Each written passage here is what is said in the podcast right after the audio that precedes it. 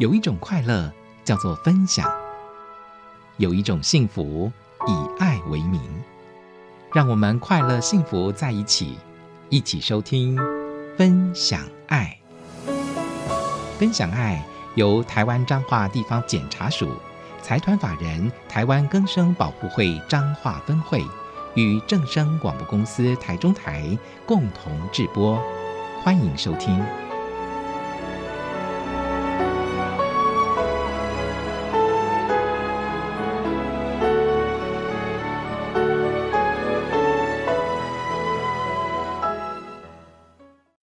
台湾彰化地方检察署检察长徐锡祥，秉持专业、热忱、负责的态度，恪遵程序正义，依法审慎行使强制处分权，妥适运用缓起诉处分，关怀弱势，公正客观执行法律所赋予的职责，亲切清廉为民服务。彰化地检署是值得民众信赖的法治国守护人。以上广告由台湾彰化地方检察署财团法人台湾根生保护会彰化分会提供。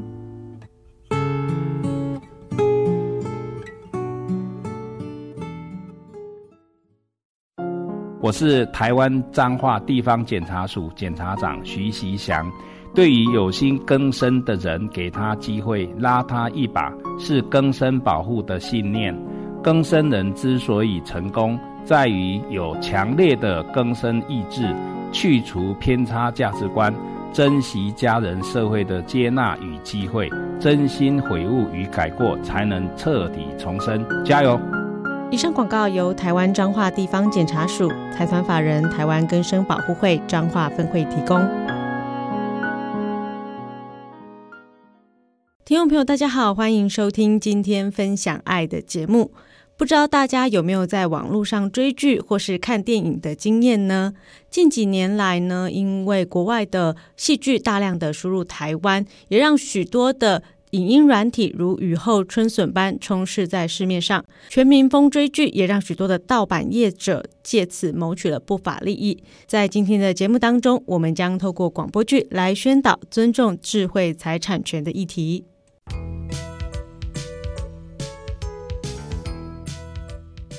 妈，我回来了。哦，阿明哦，提着大包小包是又买什么啦？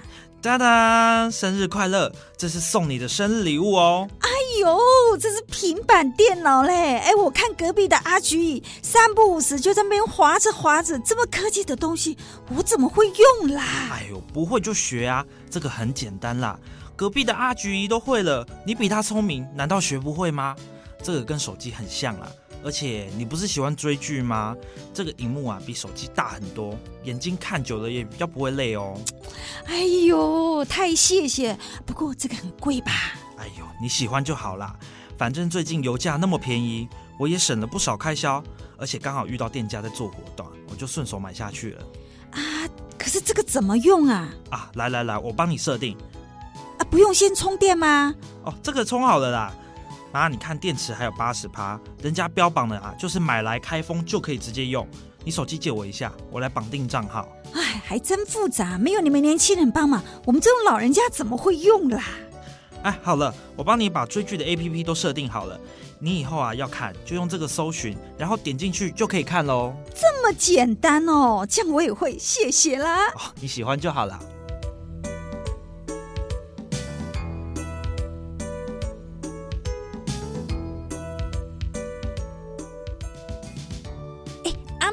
有没有空啊？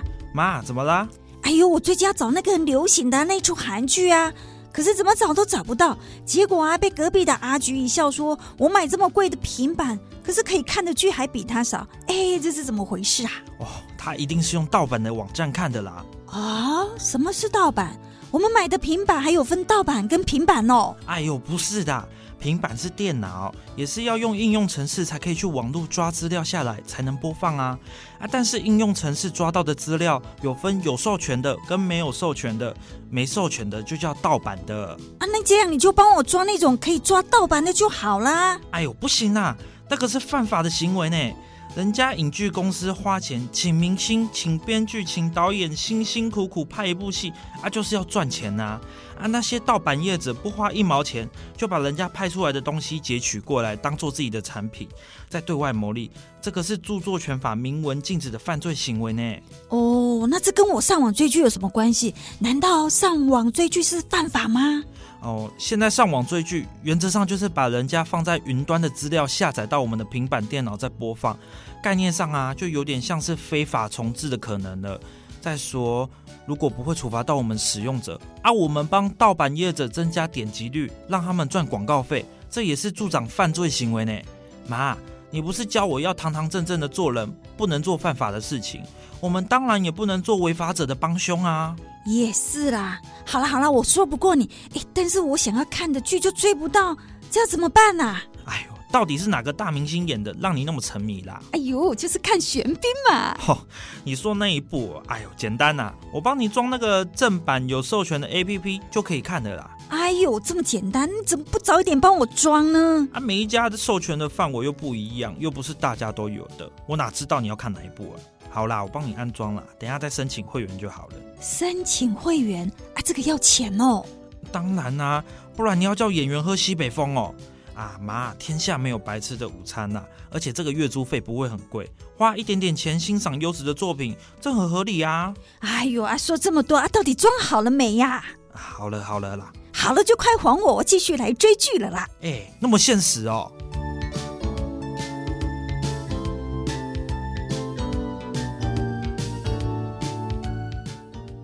听众朋友，大家好，欢迎收听今天分享爱的节目。在今天节目当中呢，我们透过广播剧了解了关于智慧财产权。其实拜科技之赐哦，近来影音软体像雨后春笋一般的冒出。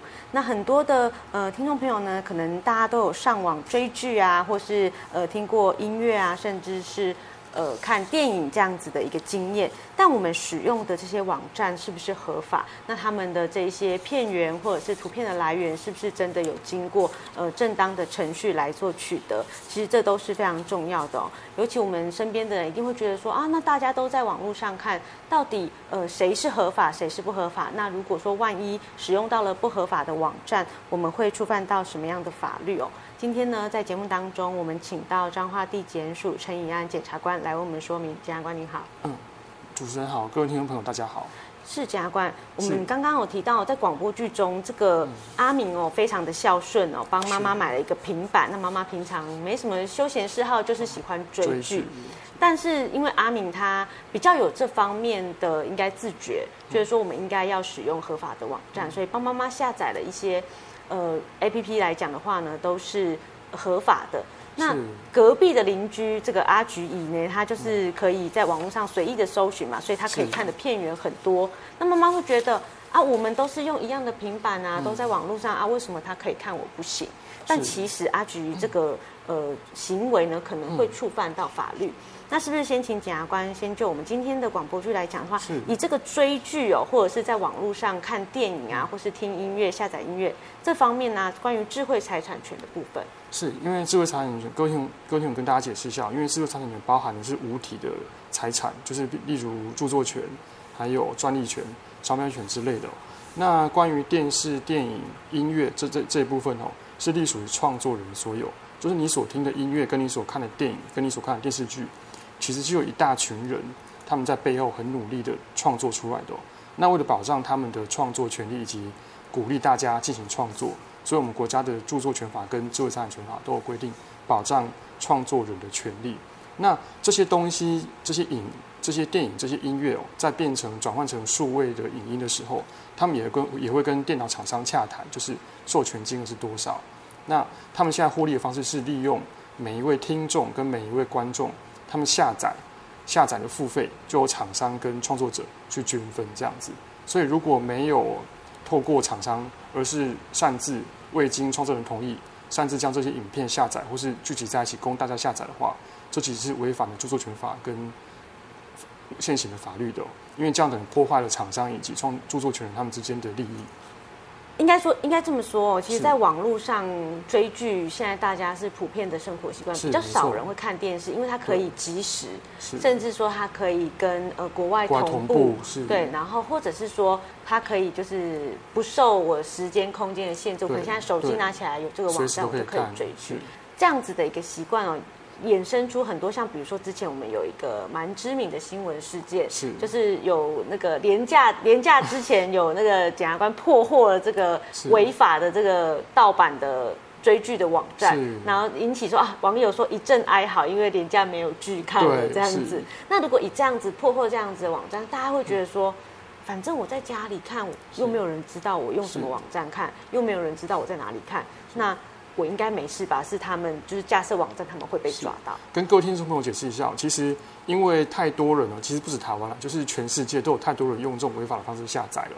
因为毕竟没有不用付费，然后又快，像刚主持人说，也可以跟国外同步哦。所以这个是其实是一个普世的现象。那国外的厂商呢，他们为了避免这种现象发生，他们其实会聘请固定的网络人员在网络上巡逻。就是看看有没有谁在未经他们同意就把这个影片下载，或是会去固定的观察下载的流量。如果下载的流量跟付费的费用不成比例的话，他们就去追踪。那因为各国的政府之间为了保障财产权，他们各国政府之间又有签订的贸易协定，所以其实在我国的警察局也有所谓的电信警察。那电信警察呢，他们也会在网络上不定期的巡逻，看是不是有人用一些 BT 啊，或者以前很很有名的火狐、Foxy 之类的软体，未经同意而违法的。下载影片，那跟大家提醒一下，不是说你在家里看就没有人知道，因为你的网络会连到云端的伺服器，那伺服器的流量其实是由嗯厂商那边去去控制的，所以他们如果发现伺服器的流量跟付费的金额不成比例的话，他们就警告说，哎，这个地区的民众是大部分是用是用盗版或是用违法下载方式在观赏，对，所以大家不要存着侥幸的心理，觉得说我在家里面没有人看到就没事，因为你的你在网络上你的流量其实是公开的。他是用流量跟他收到的钱来做一个比对，做一个比对。因为我以前也会觉得说，百思不得其解，说他怎么知道就是谁用了盗版？是，然后以及网络上盗版的那个网网站啊，其实从此人随便一搜寻，真的跳出一排来。我想说，哎，他们我们都搜得到，难道他们抓不到吗？怎么可能？然后就觉得说，还是说他们觉得没差，因为他们正版已经赚的够多钱，所以他们觉得啊无所谓，不用抓这个。但是其实他们只是埋伏。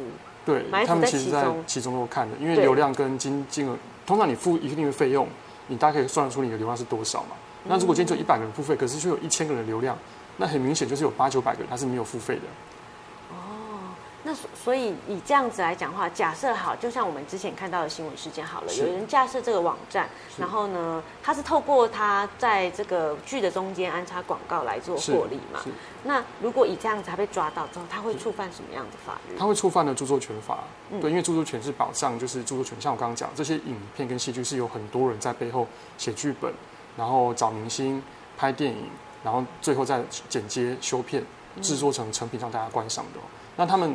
原本的厂商也要也需要大量的金额，广需要广需要那个广告费用，来宣传费用，对。对对。那如果这些违法影片放在网络上，那没有民众民众去违法来看的话，都会影响到他们的获利，因为广告商觉得说你的点击率没有像你跟我讲那么高啊，对，所以他就不可能就会付比较少的广告费，会影响到他们的权利。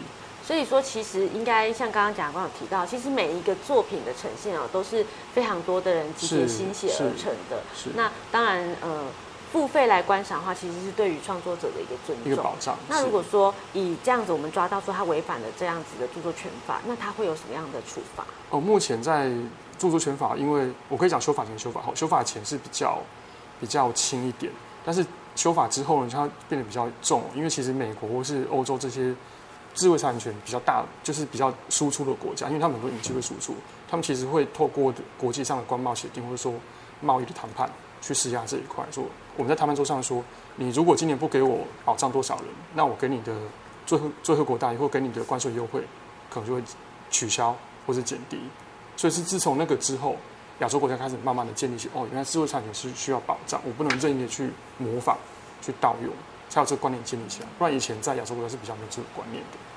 所以其实也是与时俱进的，随着时代的变迁哦，大家会越来越重视关于这种无形的一种财产的保护哦。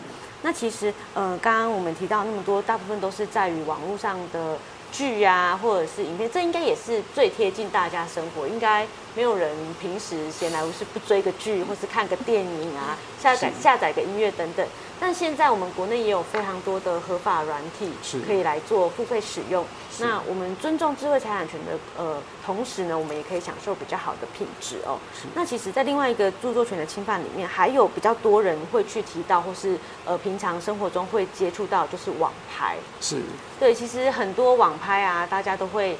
因为其实你买网拍就是摸不到东西嘛，那取决于什么？就是可能卖家他拍的美美的照片，是，是可能会请模特儿啊，然后请专业的摄影师，甚至在专业的摄影棚里面，然后把他的商品做呈现。但我们常常哦逛，比如说呃拍卖网站，会看到很多人有什么呃在他的照片上面写上他们店家的名字，是。或是我们现在看店家会说什么禁止盗图，是。对，所以。其实我拍的这种网拍照片也有智慧财产权的保护。是，其实照片也是有智慧财产权的保护，因为只要是你所拍摄的照片，然后因为你可能会修图，你可能会采光，你可能会考虑角度的问题，所以这也是你付出的心血所创作出来的一个成品。那就网拍这部分，我其实可以分两部分来跟大家讨论。一个部分是照片的部分，就是刚刚主持人讲的盗图；那另外一个是国外的有些他们知名厂商在网络上放的模特的照片，他们是动态的。就是你可以三百六十度旋转，然后去看，甚至是你可以点击，然后它有三分钟，它走路走台步让你看，或是说它转身让你看背后的样子。那这是影片的著作者的著作权，是对，所以台台湾目前比较多是刚刚所讲那种图片的部分。嗯，那国外他们除了图片之外，现在为了促进销量，他们一种是利用影片的档的方式，请模特直接走路走台步，拍摄的人他可能要调整采光，他可能要去摆设位置。用角度也是他花了心血所拍摄出来的成品，所以这部分也是受著作权的保障的，大家不能任意的盗图。我们刚刚就是检察官有帮我们提到，就是说在国外现在更新兴一种是三百六十度可以去看这件商品的各个角度这样子。那它是属于影片，但它也是所谓的，比如说卖家他们花了心血去呃制作的一个，所以它也是存在的制著作权这样子的一个保护，没错。那如果说以照片来讲好了，其实衣、嗯、这件衣服不是说只有你能买到，那我们怎么去认定说啊，这是你拍的？哦，通常会有个原始的图档，一开始拍的时候，因为你要做网拍一定要漂亮嘛，通常会有个原始的图档，原始图档出来之后，他们会再看是不是有什么地方要修饰，比如说光线哪边不好看，或者什么角度，或者哪边有污渍，他可能要修图。那我们就会如果要确认谁是做原始作权，就请他提出最原始的图档。然后，或是提出他修整个修图的历程，因为你修图有些有些修图不是一次到一次到位嘛，你可能会我今天修一下，然后下一次我再修什么地方，我会逐步的去修改它，然后最后再把成品放到那个拍卖网站上面去。我们会请他提出这些相关资料来证明说我是当初最早制作这个照片这这的这个人。哦，所以其实他也是有方法的哦，因为有些人可能比较聪明。他拿了别人的照片，他可能改一下色温啊，修一下光线，他会觉得假装是自己的，然后说、哦、没有啊，这个跟你这不太一样，的衣服又不是只有你买得到，我们也可以去批货拿到啊。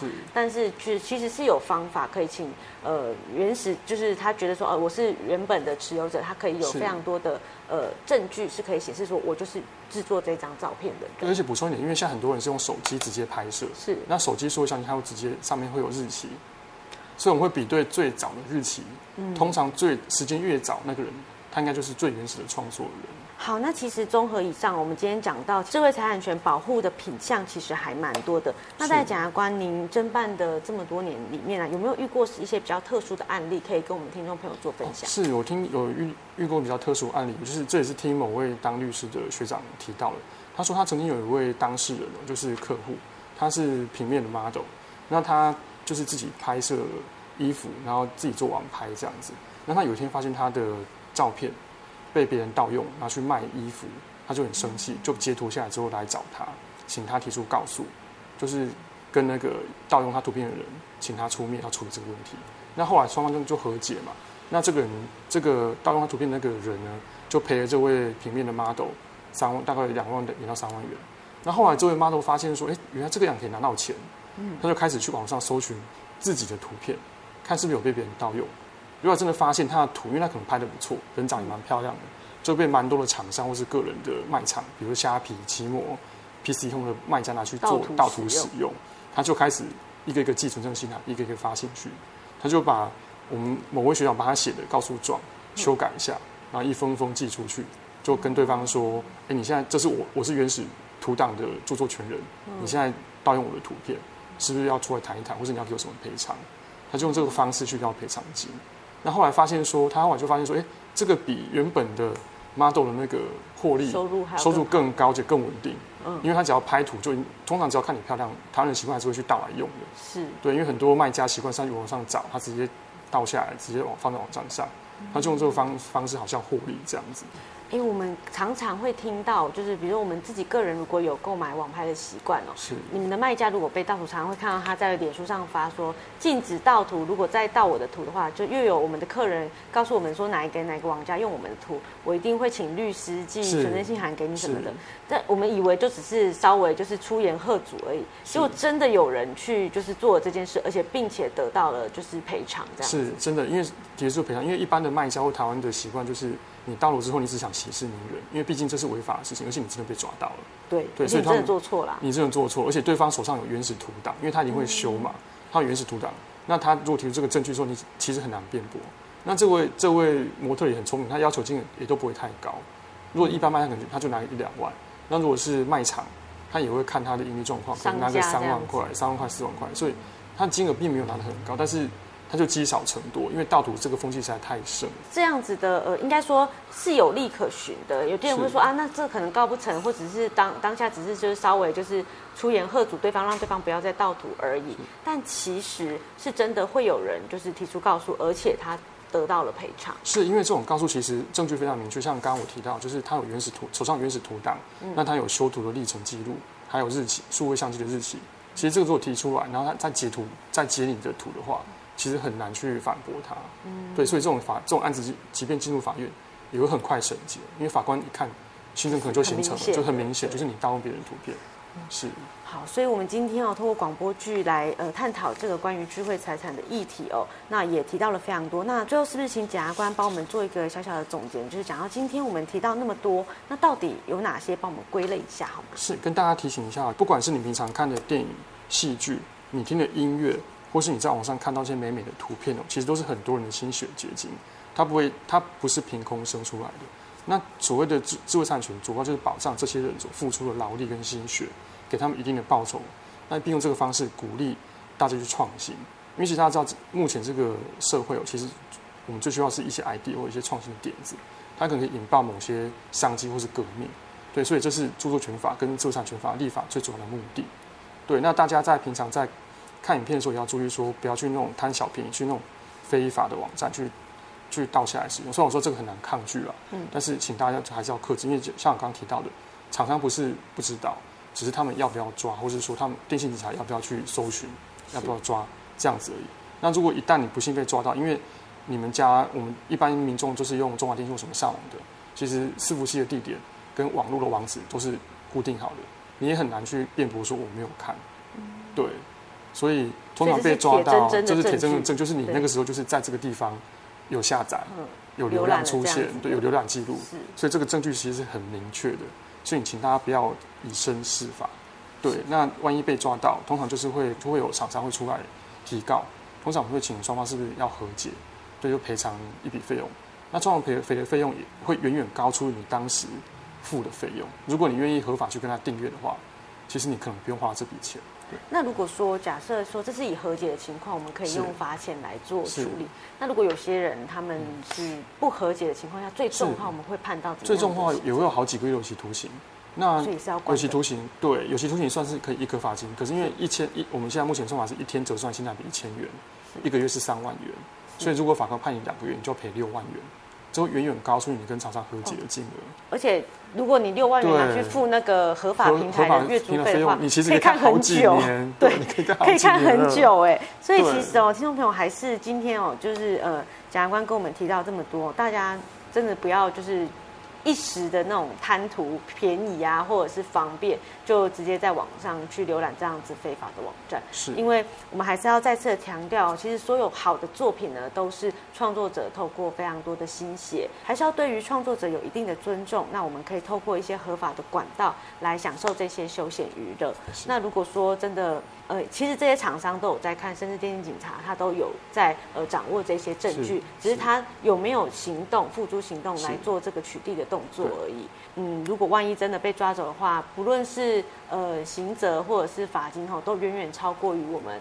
呃，平常如果合法使用的这些成本呢、啊，是还是希望听众朋友呢，在经过今天的广播剧以及我们检察官的解说呢，可以好好的深思这样子的问题。那也希望呢，我们呃这个社会对于智慧财产权是越来越重视的。是。那今天呢，我们非常感谢彰化地检署陈以安检察官来接受我们的访问，谢谢。谢谢大家。我是台湾彰化地方检察署检察长徐习祥，秉持专业、热忱、负责的态度。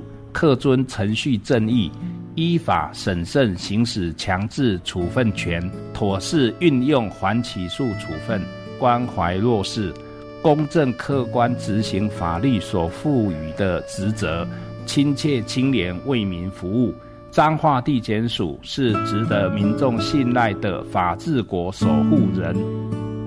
以上广告由台湾彰化地方检察署财团法人台湾更生保护会彰化分会提供。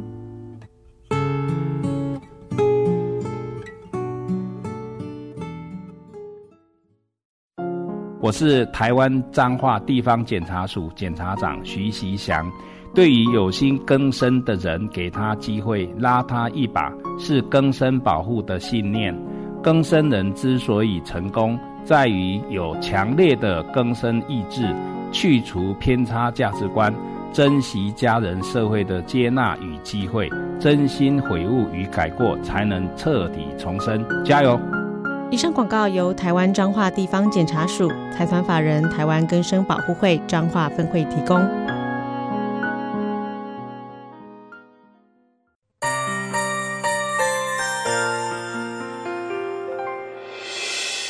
伤心的时候有我陪伴你，欢笑的时候与你同行，关心你的点点滴滴。掌声广播电台。